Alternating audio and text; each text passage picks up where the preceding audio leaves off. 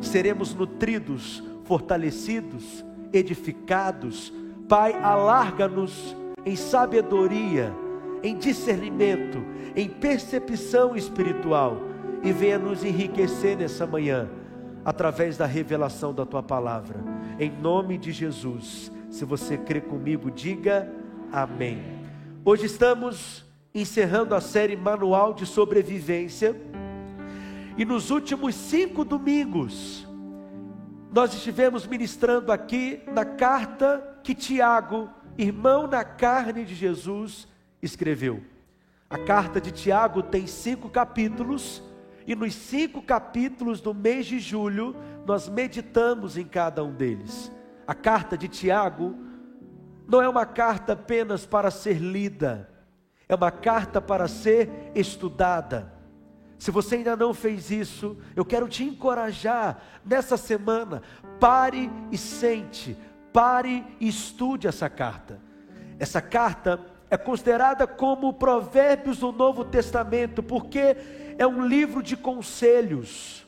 Há muitas lições práticas que nós percebemos nessa carta. É um livro de sabedoria. No primeiro capítulo, Tiago nos ensina a sermos pacientes nas tribulações.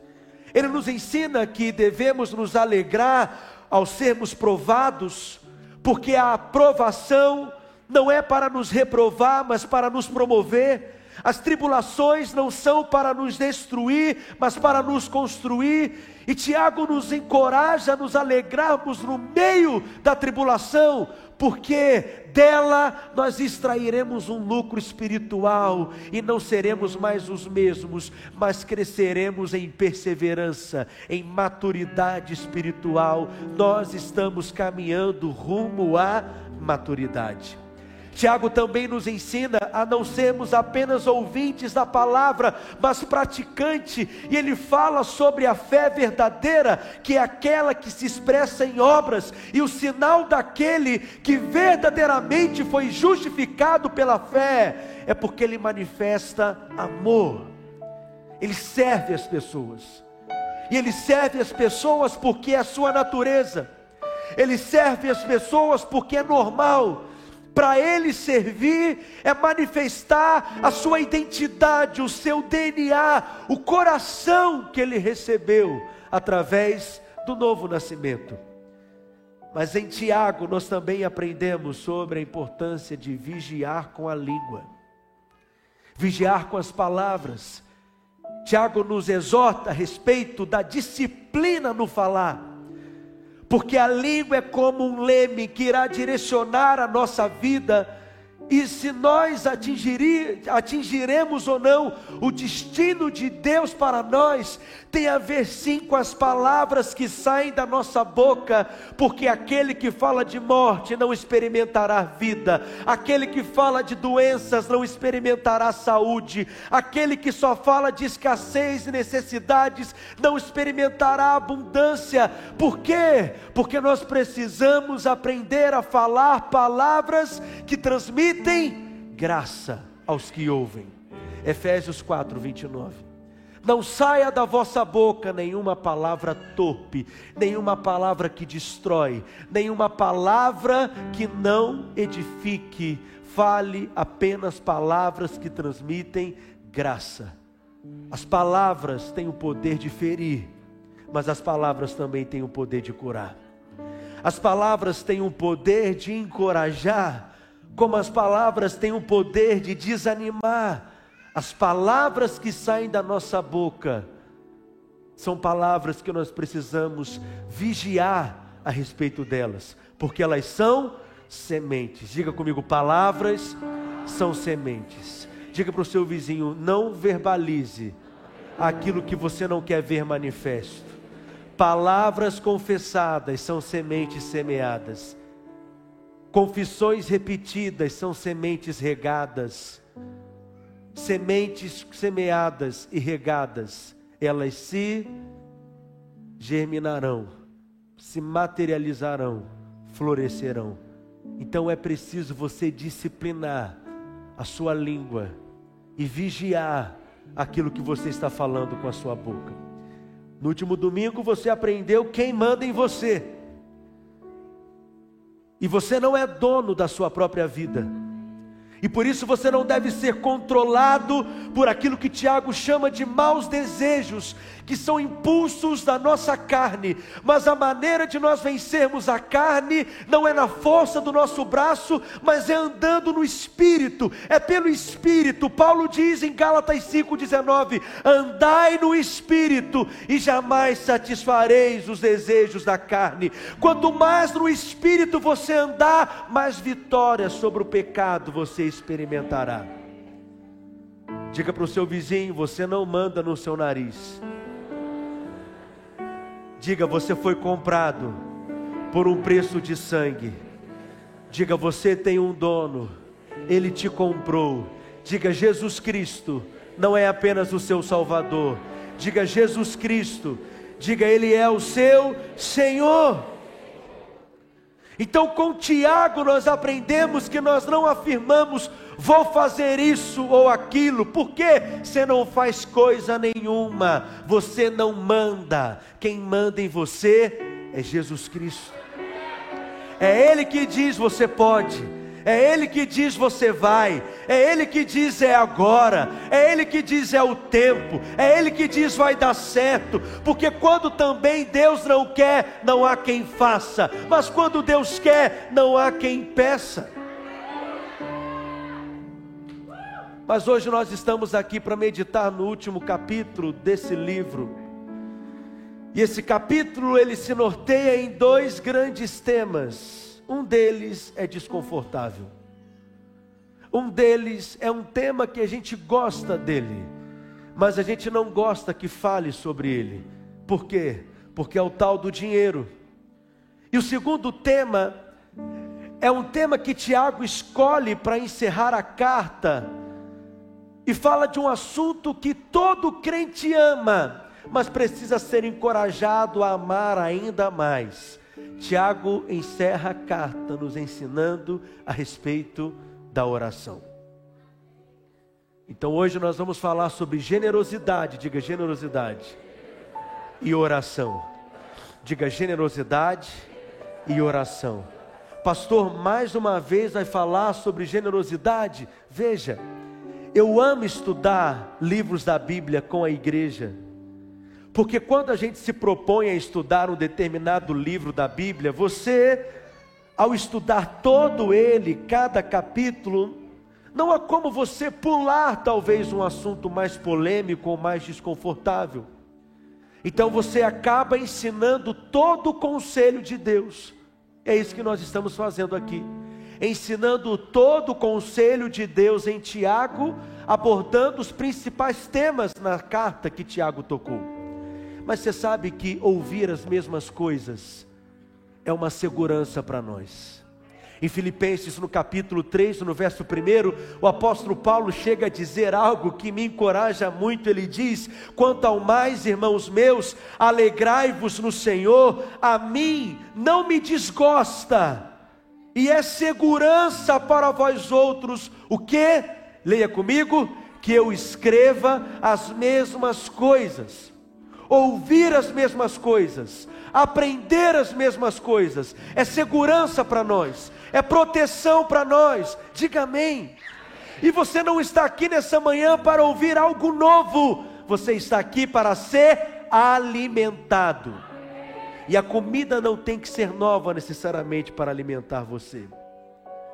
Eu sei que nós vivemos com uma sensação, pastor, qual é a última revelação? Qual é a revelação revelada das revelitudes profundas, das profundezas aprofundadas? Hoje eu vim te falar algo que eu ensinei durante todo o mês de abril e eu tenho ensinado, mas é para te guardar e para te proteger.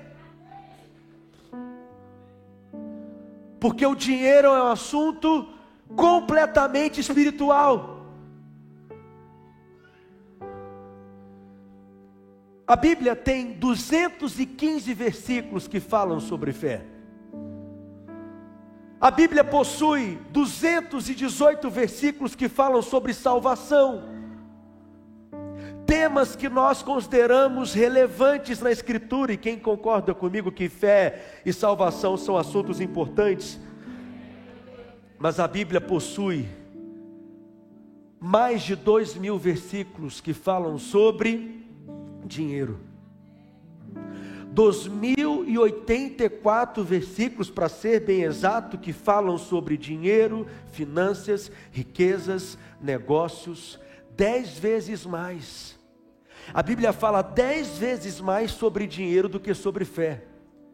Tem dez vezes mais versículos na Bíblia sobre dinheiro do que sobre salvação. Por quê? Porque é algo espiritual. Jesus foi aquele na Bíblia que mais falou sobre dinheiro. Das 28 parábolas que Jesus contou, 16 delas ele falou sobre dinheiro, ou seja, mais da metade das parábolas de Jesus, porque ele está interessado no nosso dinheiro. Jesus não está interessado no seu dinheiro, ele está interessado no seu coração. Porque em Mateus no capítulo 6, no verso 21, a Escritura diz: Onde está o teu tesouro, aí estará também o teu coração. Deus não tem problema com o dinheiro, não há necessidades no céu.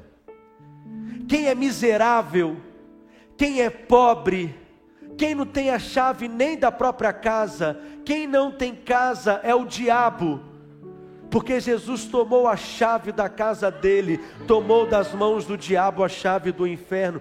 Deus não tem necessidades Deus não tem problema com o dinheiro, mas Ele quer tratar o nosso coração. Porque o dinheiro em si mesmo não é bom e nem é mal. Em 1 Timóteo, no capítulo 6, no verso 10, o apóstolo Paulo ele chega a afirmar, eu quero te convidar a ler comigo, porque o amor do dinheiro é a raiz de todos os males. Veja, Paulo não está dizendo que o dinheiro é a raiz de todos os males, mas ele está nos ensinando que o amor ao dinheiro é a raiz de todos os males. Ser apegado ao dinheiro, servir o dinheiro é a raiz de todos os males. Então leia, e alguns nessa cobiça se desviaram da fé e a si mesmos se atormentaram com muitas dores. A fonte de todos os males a raiz de todos os males. É o fato de algumas pessoas quererem tanto dinheiro que se desviaram da fé e encheram a sua vida, como Paulo está dizendo, de sofrimentos. Preste atenção, eu vou repetir: o dinheiro não é algo ruim, O dinheiro na mão de gente santa, na mão de gente consagrada, pode fazer muitas coisas poderosas no reino de Deus. Ontem nós estávamos inaugurando mais um quarto da nossa casa, mais um campus lá na cidade de São José da Lapa. Há dez anos atrás nós havíamos criado bandeiras com o nome de cidades aonde nós queríamos plantar igrejas. E São José da Lapa era um desses lugares que nós estendíamos as nossas mãos e intercedíamos e profetizávamos que ali a igreja seria plantada e edificada, e consequentemente pessoas seriam tocadas, abençoadas pelo Evangelho de Jesus Cristo. Iniciamos ali uma célula, uma semente, hoje já é um campus, é uma realidade mas foi a sua generosidade que acelerou a visão. Porque nós enxergamos essa igreja há 10 anos atrás, mas com a jornada faça a sua parte você que tem contribuído, não importa qual seja o valor, mensalmente, pessoas têm sido fiéis nesse compromisso e têm contribuído além dos seus dízimos e ofertas. Com a jornada, faça a sua parte. Hoje, o campus em São José da Lapa já é uma realidade, e é um dos campos mais lindos, a nossa igreja, tudo ali tem a ver com a bondade de Deus mas tem a ver com a sua generosidade também.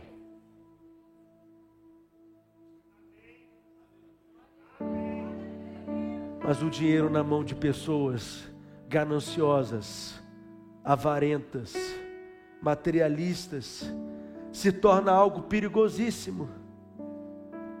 Porque tudo na vida, a diferença entre o remédio e o veneno, como se diz, é a dosagem. Tem remédio que cura a pessoa, mas se ela toma além daquilo que foi prescrito pelo médico, ela irá morrer. É por isso que em todo remédio vem ali a bula, o modo de usar, as indicações. Quem não deve tomar aquele remédio é assim ou não? Em tudo, relacionamentos. Deus constrói relacionamentos. Deus estabelece conexões. Deus planta pessoas na sua história. Deus ele vai plantando pessoas no nosso jardim que vai nos enriquecendo. Relacionamentos não são neutros. Muito daquilo que você viverá em Deus depende das pessoas que você permite que falem na sua vida, porque quem não te levanta em algum momento irá te abater, quem não te ajuda a orar em algum momento vai te atrapalhar de orar, quem não coloca fé em você em algum momento vai colocar incredulidade em você. Você precisa perceber quem você permite à sua volta, porque quem está à sua volta influencia o seu ambiente. E muito daquilo que você vai desfrutar depende do seu ambiente. Deus está falando com alguém aqui nessa manhã? Mas aí você pega aquela pessoa e você cria uma verdadeira obsessão com aquela pessoa. Você pega aquela pessoa e você começa a colocá-la num lugar que não é dela.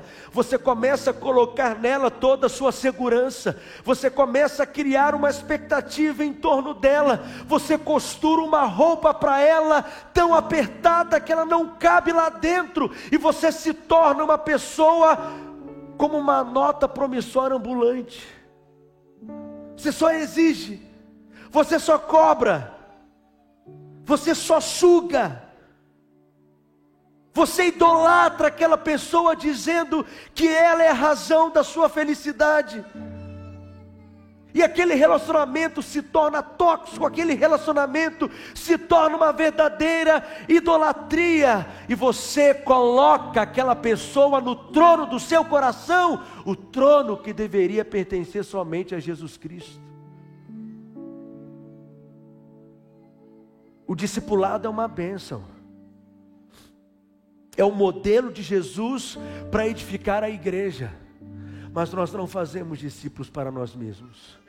Nós fazemos discípulos para Jesus. Pastor, o discipulado é perigoso. É perigoso mas se nós não esquecermos qual que é o centro do discipulado, que é Cristo, nós somos apenas uma placa sinalizadora apontando para Cristo. O nosso alvo no discipulado é edificar o caráter de Cristo, é cooperar para que a imagem de Cristo seja formada. Mas veja, você nunca, como discipulador, deveria fazer o papel do Espírito Santo na vida das pessoas. Nós não mudamos ninguém nós não transformamos ninguém. Isso é obra do Espírito. É uma tentação para mim, como pastor. Eu saberia resolver a vida de todos, eu saberia resolver o problema de todos. Acredite, eu sou tentado assim, mas eu entendo que eu sou apenas um cooperador para que você aprenda a ouvir e a discernir e a obedecer a voz do Espírito Santo. Alguém está aqui ainda? Mas se você coloca toda a expectativa no seu discipulador, você não dá um passo sem falar com ele. Você não compra um pão na padaria sem consultar o discipulador. Você vai na padaria, é 10 ou é 12 pães, porque 10 né, é um número. O que, que significa 10 na Bíblia mesmo? Alguma coisa. Né? Completude? Um teólogo profundo é assim. Palmas para o Daniel, por favor. Ou doze. Discipulado não é para tirar autonomia. Discipulado não é para controlar. Controla a sua língua. Já é algo difícil para você fazer. Não tente controlar a vida das pessoas. As pessoas são livres. E as pessoas não devem ter também os homens em tanta estima assim. Porque nós somos apenas uma boca que fala. A voz é Cristo, Ele é o Verbo. Nós somos apenas um instrumento, Ele é aquele que faz a obra. Diga para o seu vizinho: tudo tem que ter equilíbrio. Nos... Obrigado, meu irmão. Vamos aplaudi-lo também. Tudo tem que ter equilíbrio. O dinheiro também é algo que você deve ter equilíbrio. O dinheiro é um ótimo servo, mas é um péssimo senhor. E acredite, ele quer controlar a sua vida. Muitas pessoas não trabalham naquilo que querem, naquilo que desejam, naquilo que sonham, mas elas fazem simplesmente aquilo que precisa ser feito. Quem determina onde você vai trabalhar? Quem determina quantos filhos você terá? Quem determina quando você irá casar? Quem determina em qual cidade você irá morar? Quem determina é Deus ou é o dinheiro? Quem governa a sua vida verdadeiramente é Cristo ou é Mamão? Jesus chegou a dizer no capítulo 6 de Mateus, no verso 24, que ninguém pode servir a dois senhores. Leia comigo. Porque ou há de aborrecer-se de um e amar ao outro, ou se devotará, eu quero te ouvir, a um e desprezará ao outro, não podeis servir a Deus e às riquezas. E aí, Tiago, ele começa o capítulo 5 de uma forma, eu considero até dura, se você perceber as palavras de Tiago. Vamos ler? Tiago capítulo 5, verso 1. Nós vamos ler até o verso 6 para tremer esse auditório aqui nessa manhã. Diz assim: Atendei agora, ricos, chorai, lamentando, por causa das vossas desventuras que vos sobreviram.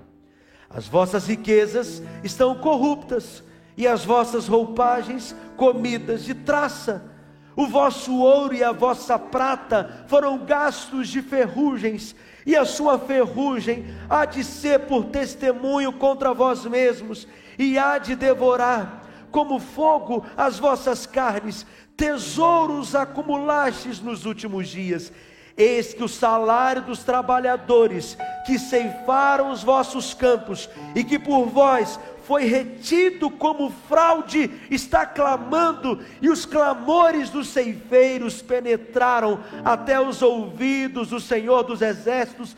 Tendes vivido regaladamente sobre a terra, tendes vivido nos prazeres, tendes engordado o vosso coração em dia de matança, tendes condenado e matado o justo, sem que ele vos faça resistência. Diga misericórdia. Então a primeira coisa que você tem que aprender com o dinheiro é que ele não é o seu senhor. Diga comigo, dinheiro não governa a minha vida.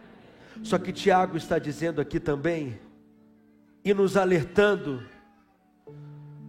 quando há riquezas mal adquiridas, e que a fonte delas não está em Deus. Tiago está dizendo que riquezas mal adquiridas e acumuladas, elas não vêm de Deus. O que são riquezas que não vêm de Deus? São riquezas recebidas, acumuladas de maneira desonesta. Eu oro para que você durma em paz, para que você não perca o seu sono, desfrutando do dinheiro e da vida que Deus te deu. E se você tem trabalhado num lugar que você sabe que a fonte daquele dinheiro não está em Deus, eu oro para que Deus possa abrir uma porta diante de você, porque Ele tem a chave de Davi nas suas mãos, e essa chave abre portas portas que ninguém fechará. Se há essa percepção no seu coração, eu creio, Deus abrirá uma porta diante de você, mas essa mesma chave ela fecha portas, portas que ninguém será capaz de abrir, porque a mesma chave que tem poder para abrir, tem poder para fechar portas diante de você, e eu oro também para que portas se fechem diante de você. Tudo aquilo que for fora da vontade de Deus, tudo aquilo que não estiver no centro da vontade de Deus, toda tentação do diabo, todo gatilho para o pecado na sua vida, tudo aquilo que tem sido instrumento para oprimir pessoas, para enganar pessoas, toda cilada e armadilha que o diabo tem preparado para você sutilmente, eu oro, Deus abrirá os seus olhos e você perceberá portas fechando e você saberá que foi mesmo, foi Deus mesmo que fechou essas portas.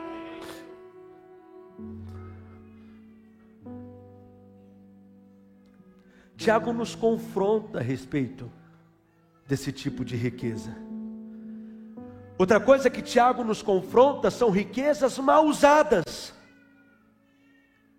É quando você possui suprimento, recursos e dinheiro, mas ele não cumpre o propósito, é como algo inútil que você tem nas suas mãos. Eu oro para que Deus te prospere, eu oro para que Deus te abençoe, eu oro para que você viva uma vida que não é só pagar boleto, você não vai só pagar boleto, diga amém. Você vai desfrutar da vida em abundância. Isso é prosperidade. Mas não é só desfrutar da vida em abundância, mas é não ter fome à sua volta. Porque você será abençoado para abençoar.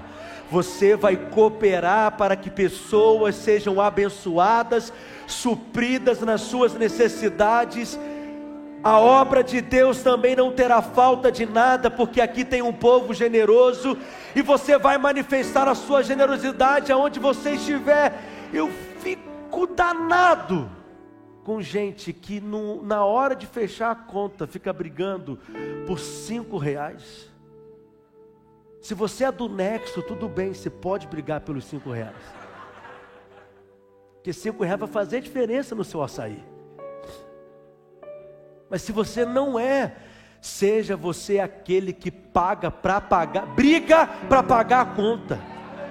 Seja você aquele que disputa para pagar a conta Seja você aquele que sai da mesa quando ninguém percebeu e vai lá e paga a conta de todo mundo. Por quê? Porque generosidade não tem a ver com decréscimo, generosidade tem a ver com abundância, e ela vai repercutir, não vai parar em você. Seja generoso, recebeu o Uber na sua casa, pague o dobro da corrida, recebeu o iFood na sua casa, paga o dia inteiro de trabalho. Amém? Quem gosta de receber presente? Eu gosto de receber presente. Esse tênis aqui eu ganhei do Arthur e da Ana. Eu amo receber presente. Aleluia. Mas vou te falar uma coisa: eu amo muito mais dar presente. Eu amo abençoar pessoas. Eu amo surpreender pessoas. Eu oro para que você tenha essa sensação de dar algo que a pessoa não está esperando. É uma sensação maravilhosa. E é por isso que a Bíblia diz que Deus ama quem dá com alegria. Porque Ele olha para você e diz: é parecido comigo mesmo. Ele está manifestando a minha imagem. Ele está manifestando a minha natureza. Atos capítulo 20, verso 35, na nova versão transformadora, o livro escrito por Lucas diz assim: vamos ler? Fui exemplo constante de como podemos, com trabalho árduo, ajudar os necessitados, lembrando as palavras do Senhor Jesus: a bênção maior em dar do que em receber. Dois projetos estão no nosso coração como igreja, além da Casa Esperança. E você vai cooperar para que ele se torne uma realidade. Nós vamos levantar uma espécie de um albergue. Algum galpão na região próxima aqui de, de Belo Horizonte, onde nós estamos aqui na Pampulha, e o dia inteiro nós vamos receber a população de rua de Belo Horizonte. Nós vamos dar oportunidade para que elas tomem um banho, para que elas façam refeições, para que elas recebam uma roupa limpa, para que elas cortem o seu cabelo. Vamos dar oportunidade para que, quem sabe, algum documento que elas precisam, nós vamos auxiliá-las. Nós vamos auxiliá-los com cursos profissionalizantes. Nós vamos trazer de volta a dignidade para essas pessoas e, principalmente, vamos compartilhar com elas o Evangelho. Porque o Evangelho é o poder de Deus para a salvação de todo aquele que crê. E quem vai fazer isso? Diga para o seu vizinho: é você. Quem vai pagar por isso? Fala para ele: é você. Quem entende que isso é de Deus? Nós já estamos trabalhando nesse projeto. E a segunda coisa, nós vamos ter uma casa. Tem um nome no meu coração, não sei se vai ser esse nome ainda. É um nome simples. Uma casa que vai chamar Mais Saúde. Todos os profissionais na área da saúde da nossa igreja terão a oportunidade de servir a comunidade de Belo Horizonte, dando assistência e acesso a um serviço de qualidade, pessoas que não conseguem e talvez não tenham um plano de saúde. Então, se você é um fonoaudiólogo, se você é médico, se você é um dentista, se você é psicólogo, se você é, é enfim, é, psiquiatra, se você tem alguma formação na área de saúde, nós teremos essa casa, ela vai estar aberta para receber pessoas e nós vamos abençoar a cidade de Belo Horizonte, porque nós somos a resposta de Deus para essa cidade, nós somos esperança para Belo Horizonte. Pergunta para o seu vizinho: quem é que vai pagar isso? Fala para ele: é você.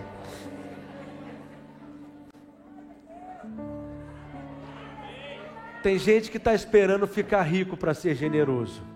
Generosidade não tem a ver com aquilo que você tem, filho. Tem a ver com quem você é. Não tem a ver com o seu bolso, filho. Tem a ver com o seu coração. Por isso que lá em Mateus capítulo 25, verso 23, diz assim: Muito bem, servo bom e fiel. Vamos ler juntos? Fostes fiel no pouco, e sobre o muito te colocarei. Você vai prosperar vocês serão os melhores alunos nas faculdades dessa cidade. Sua empresa irá crescer, irá prosperar, porque você tem um coração no reino de Deus. Posso ouvir um amém? Mas eu disse também que hoje eu ensinaria para vocês a respeito de oração. Quem me dá dez minutos? Nós vamos compartilhar sobre oração nessa manhã. Mas nós estamos nos aproximando do mês de outubro.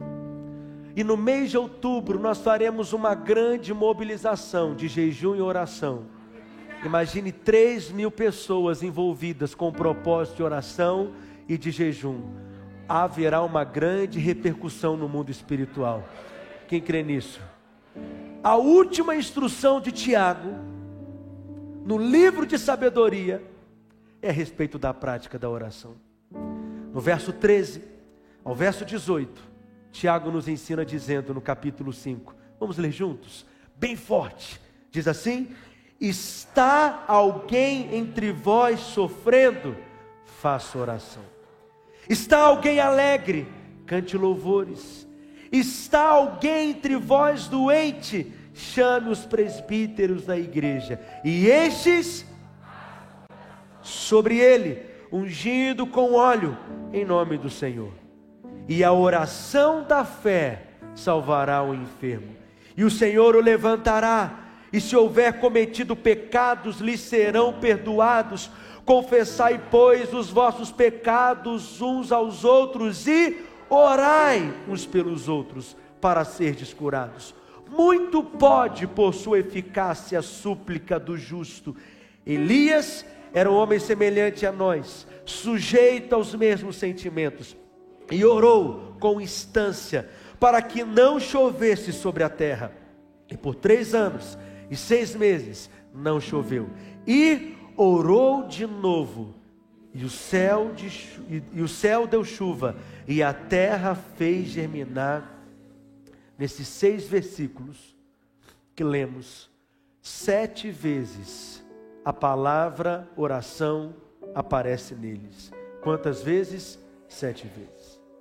Por que que em um livro de sabedoria, por que que em um livro de conselhos práticos, por que que em um livro que é um manual de sobrevivência, finalizando esse manual de sobrevivência, Tiago finaliza ensinando sobre oração.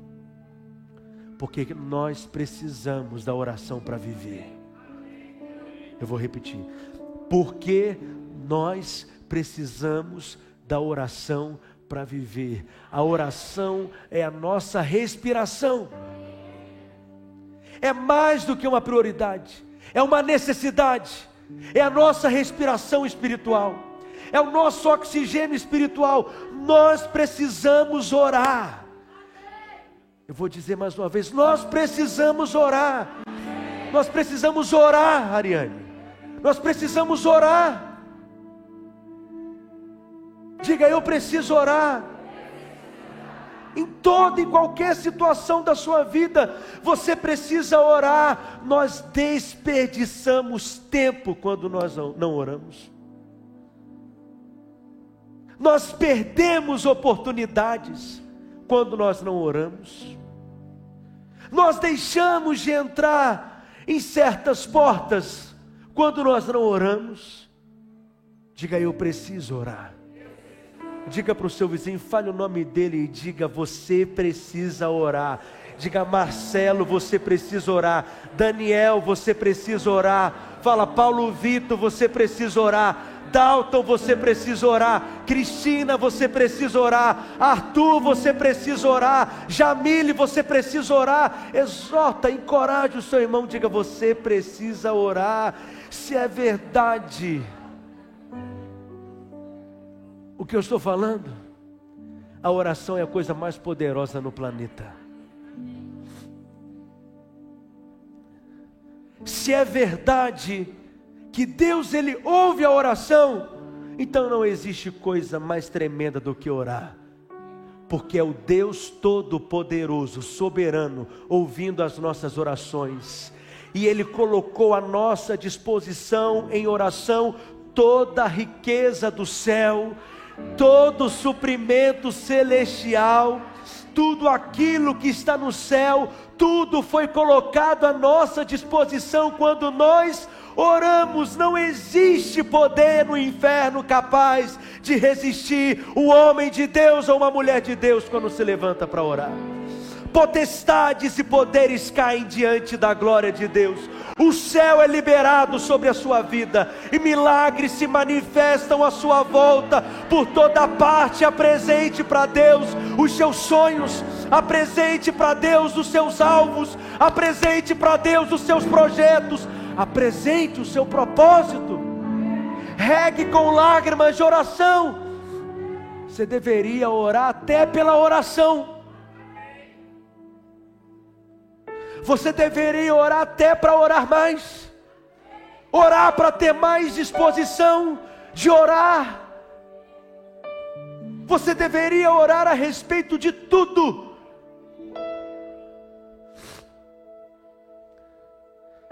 Não importa o que você estabeleceu como um alvo no seu coração. A equipe de música pode subir, por gentileza. Não importa as promessas que um dia Deus premiou, plantou no seu coração, para que elas se manifestem, você precisa orar a respeito delas. Não é automático, você precisa orar. O grande problema é que simplesmente nós não oramos. Você até vem aos cultos mas não ora. Você ora até fervorosamente nas reuniões, mas em casa você não cultiva essa prática. Você até está ouvindo a palavra, o que é bom, mas não ora. A maior necessidade, numa forma geral nas igrejas hoje, eu te digo, primeiro, comida. Muitos crentes estão desnutridos espiritualmente. Comida, alimento espiritual. A segunda maior necessidade, para que você não seja um crente fraco, um crente anêmico, você precisa do enchimento do Espírito. Não basta comer, tem que beber da água do Espírito. Para que a digestão aconteça, é necessário comer e beber, é dieta completa. Quando comemos da palavra, é quando nós recebemos a palavra, é quando nós meditamos na palavra, é quando nós lemos a palavra, mas quando nós oramos, nós estamos bebendo da vida do Espírito de Deus. Sabe por que, que certas coisas não, aconte, não têm acontecido na sua vida? Porque em algum momento você parou de orar. E sabe por que, que certos ataques malignos têm se levantado na sua vida? Acredite, porque em algum momento você parou de orar. Eu vou encerrar com isso. Deus ele estabeleceu na sua soberania, no conselho da sua vontade, que ele somente agiria na terra através dos homens. Deus é soberano. Ele governa. Nada escapa das suas mãos. O seu trono de Deus, o seu trono é o trono mais elevado o trono de Deus está acima de todos os tronos. No entanto, na sua sabedoria e na sua soberania, ele decidiu agir na terra através dos homens. Me ajude a pregar. Diga para o seu vizinho: Deus só agirá na terra quando os homens concordarem primeiro com aquilo. Diga: Deus só agirá na terra quando os homens primeiro orarem a respeito daquilo. Por isso que Jesus ensinou a orar, para que a vontade do Pai seja feita na terra, assim como é feita no céu. Porque nem sempre a vontade de Deus é feita na terra. Por isso nós precisamos orar. Quando você para de orar, ou quando você não ora, você não limita o inferno. Você não limita a ação do maligno. Assim que, como quando você ora, você dá espaço para que Deus possa se mover e agir, quando você para de orar, você libera o inferno. O diabo ganha espaço quando você para de orar. O diabo ganha espaço para agir simplesmente porque não há oração. Eu sei que muitos enxergam oração como um assunto muito simples, muito secundário. Mas acredite, nós precisamos orar. Diga para o seu vizinho: você precisa orar. Diga: quando há oração, há suprimento. Quando há oração, há portas abertas. Fala para ele: quando há oração, há provisão. Quando há oração, cadeias são quebradas. Quando há oração,